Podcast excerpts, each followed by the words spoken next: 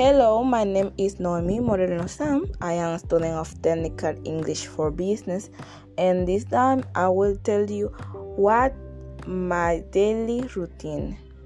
My day starts at 6 in the morning, which is when I wake up. I take 5 minutes or so learning this word and then get up to I go to the bathroom then I take a bath, brush my teeth, I check that I smell good because I like to smell good.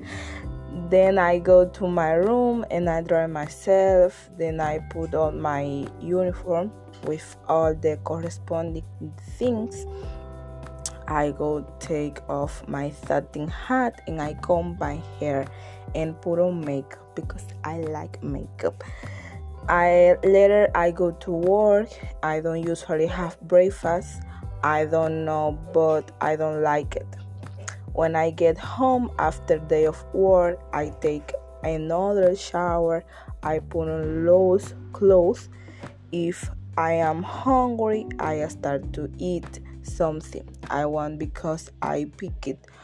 When it's come to eating, then if i don't have to take class i start doing my homework and then i stayed on tv and the cell phone at the same time because i want i like to make this. Until i fall asleep i and that is my daily routine. Thank you for your attention